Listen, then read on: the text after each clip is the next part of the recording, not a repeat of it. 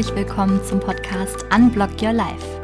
Der Podcast voller Inspiration für alle, die ihr Leben so gestalten wollen, dass es sie erfüllt. Ich bin Antonia und ich begrüße euch heute wieder zu einem unserer Zitate-Quickies.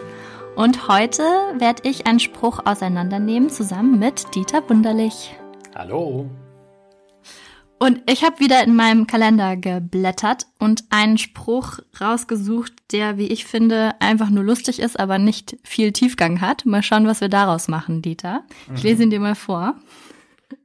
Also hier steht, ein Kaffee macht viel wacher, wenn man ihn statt zu trinken über die Tastatur kippt. okay, warte, ich schreibe mir mal auf. Ein Kaffee macht viel wacher. Wenn man ihn statt zu trinken über die Tastatur kippt. Ja.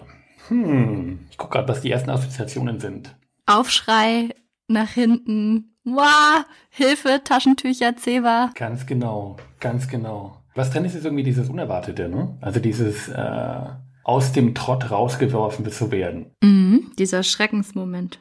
Genau. Ja, aber dann ist doch Wachheit eigentlich auch nur eine Illusion, beziehungsweise in deinem Kopf.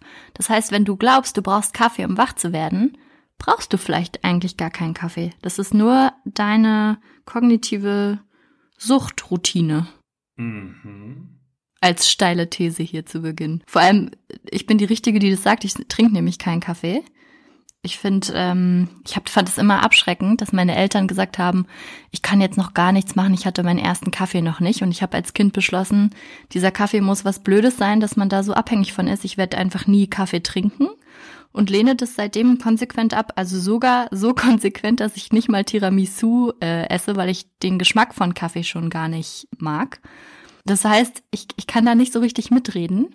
Ich habe mal eine Zeit gehabt, da habe ich Club Mate gesuchtet, aber auch nicht, um wach zu werden. Aber das habe ich auch ganz schnell wieder gelassen. Von daher, ich bin nicht die Richtige, darüber zu reden.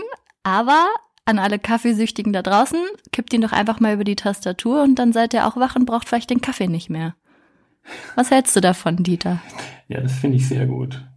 Das finde ich sehr gut. Ich bin, ich bin ein Kaffeetrinker. Ich bin ja auch in einem Café groß geworden. Kaffeekost mm. verhindert Seelenrost. Das stand bei uns an der Theke. Geil.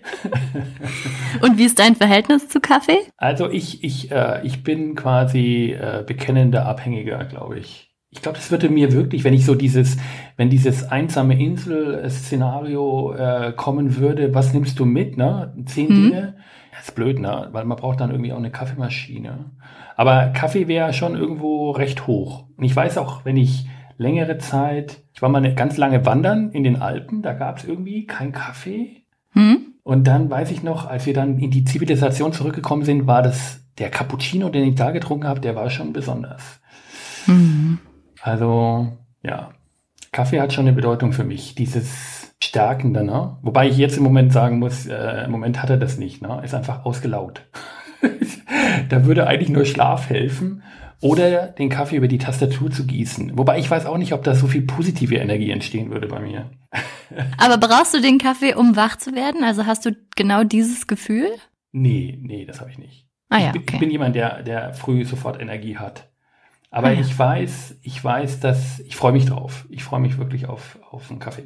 Hm, also der Genuss der steht Genuss im Vordergrund. und äh, bei mir ist es im Moment sogar so, ähm, ich würde diese aufputschende Wirkung gerne gar nicht haben, weil die für mich oft übers Ziel hinausschießt.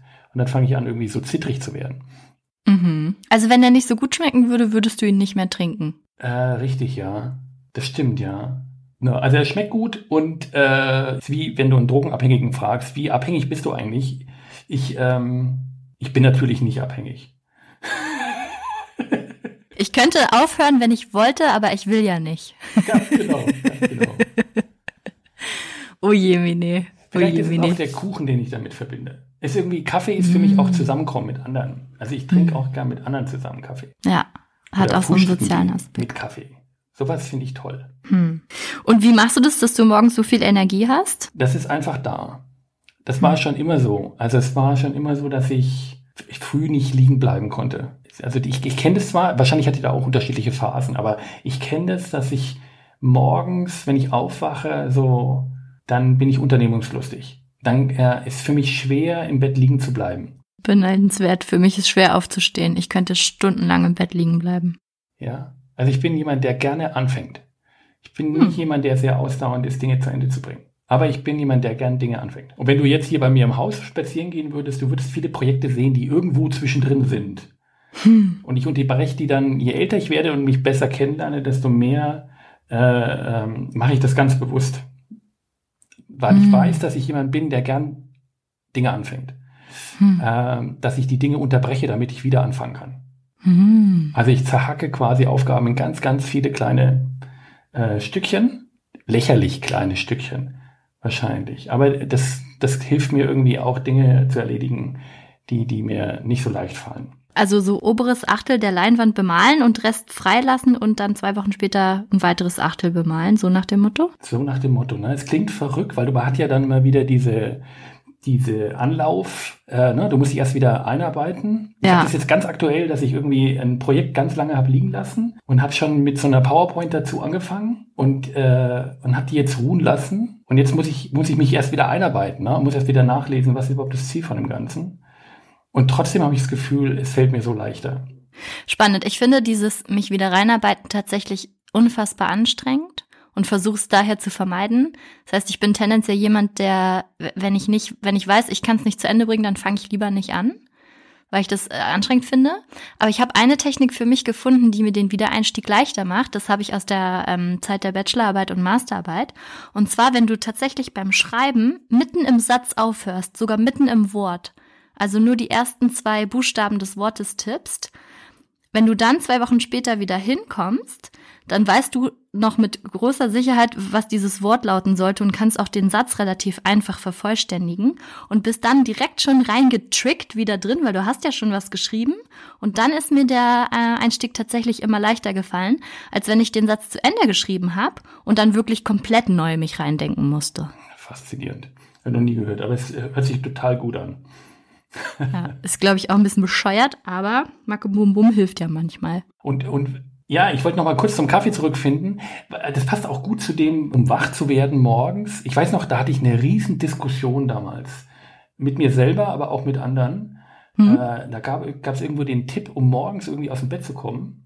Mhm. Also nicht den Kaffee über die Tastatur schütten, sondern die Kaffeemaschine am Abend vorher schon vorbereiten und mit einem mit so einer Zeitschaltuhr irgendwie so einstellen, dass die Kaffeemaschine sich morgens selber anmacht und du wirst quasi von dem Kaffeeduft geweckt.